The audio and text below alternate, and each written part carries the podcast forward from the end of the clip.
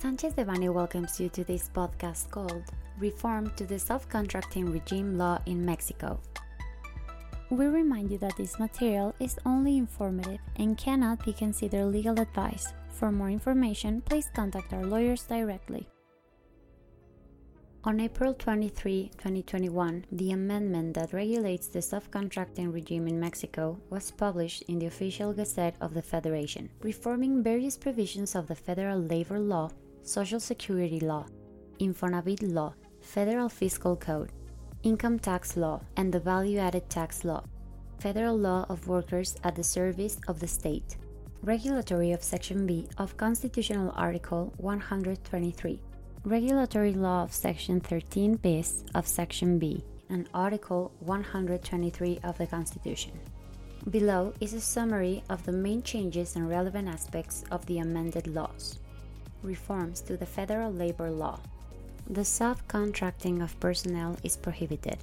Subcontracting being when a natural or legal person provides or makes available their own workers for the benefit of another the subcontracting of specialized services or the execution of works that are not part of the corporate purpose or the predominant economic activity of the beneficiary will be allowed, as long as the contractor is registered in the public registry of the Ministry of Labor. Similarly, complement or shared services or works within the same business group shared services, or back office are allowed and are also considered to be specialized as long as they are not part of the corporate purpose or the preponderant activity of the beneficiary company. It is established that employment agencies or intermediaries may only participate in recruitment, selection, and training, and certain other services. This will be not considered employers since such character is held by the beneficiaries of their services. Individuals or legal entities that provide subcontracting of specialized services or works must be registered before the Ministry of Labor. The registration must be renewed every three years.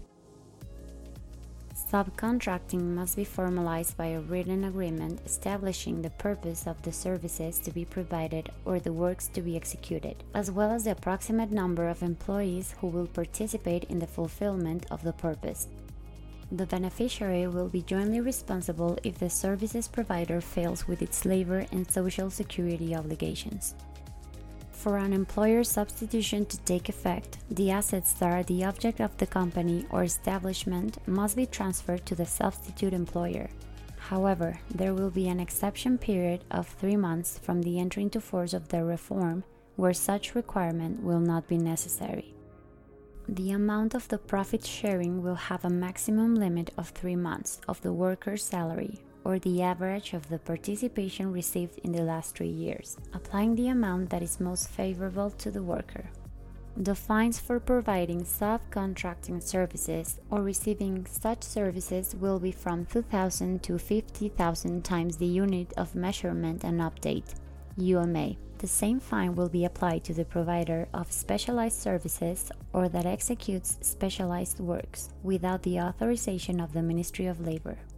In accordance with the first transitory article, the amendment entered into force the day following its publication in the official Gazette of the Federation, that is, on April 24, 2021 the Ministry of Labor must issue the general provisions for the registration of specialized service providers within 30 calendar days following the entry into force of the amendment.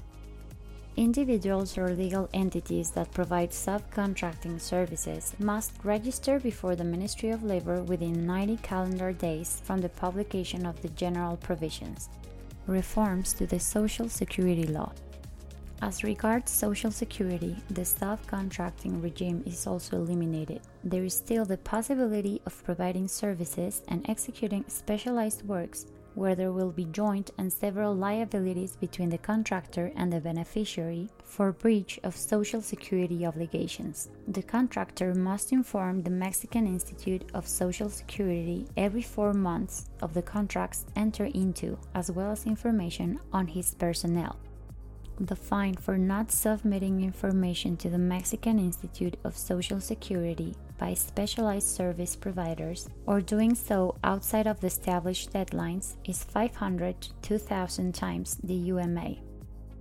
In accordance with the transitory articles, the employers who, prior to the entry into force of the amendment, had requested of the Mexican Institute of Social Security the assignment of one or more employer registers per class to register their employees will have a period of 90 calendar days counted from the entry into force of the amendment to terminate said employer's register and, if appropriate, request that an employer register be granted in terms of the provision of the regulations of the Social Security law regarding affiliation, classification of companies, collection, and inspection. Once this period has concluded, those employer records that have not been cancelled will be cancelled by the Social Security Institute. Reforms to the Infonavit law.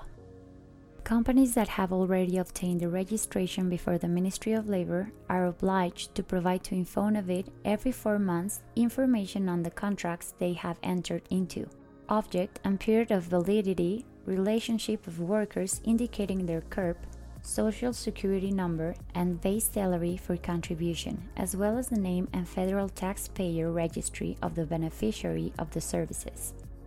Reforms to the Federal Fiscal Code.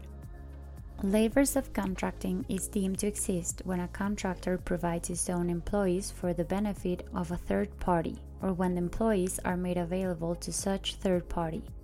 It is prohibited to give tax effects to payments made for outsourcing services the provision of specialized services or the execution of specialized works that are not related to the corporate purpose of the beneficiary or the predominant economic activity of the beneficiary will be allowed.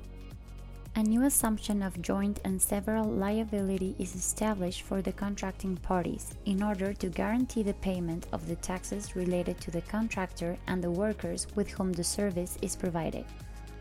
Failure to deliver information by the contractor as required by the ITL and the VATL would be sanctioned with fines from 150,000 to 300,000 pesos for each breach related to the delivery of unfulfilled information.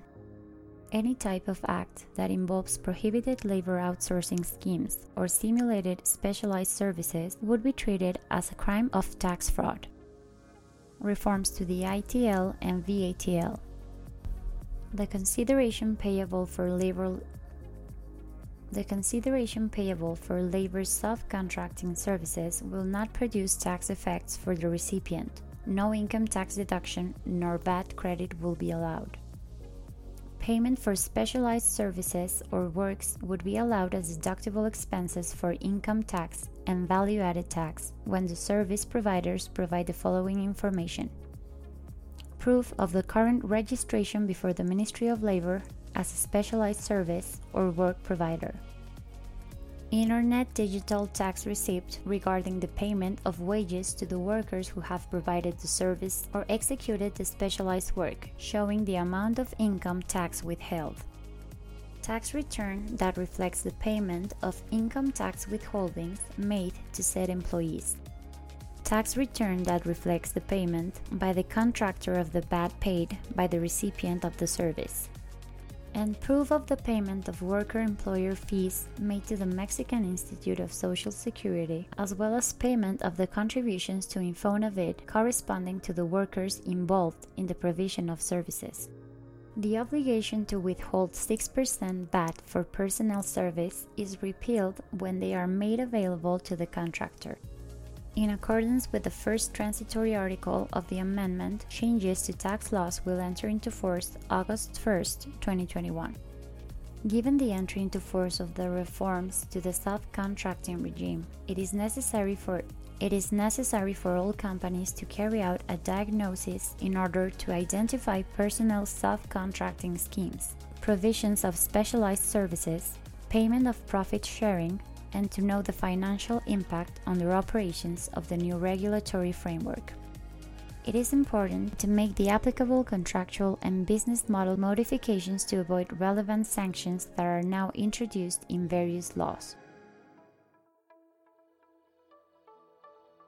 This content was prepared by Alfredo Kupfer Domínguez, Guillermo Villaseñor Tadeo, Luis Antonio González Flores, Fermín Lecumberri Cano, and Eduardo Barreira Reynosa Monterrubio, members of Labor, Social Security, and Tax Practice Group. For any questions or comments on this material, please contact us directly or visit our website, sanchezdevanny.com.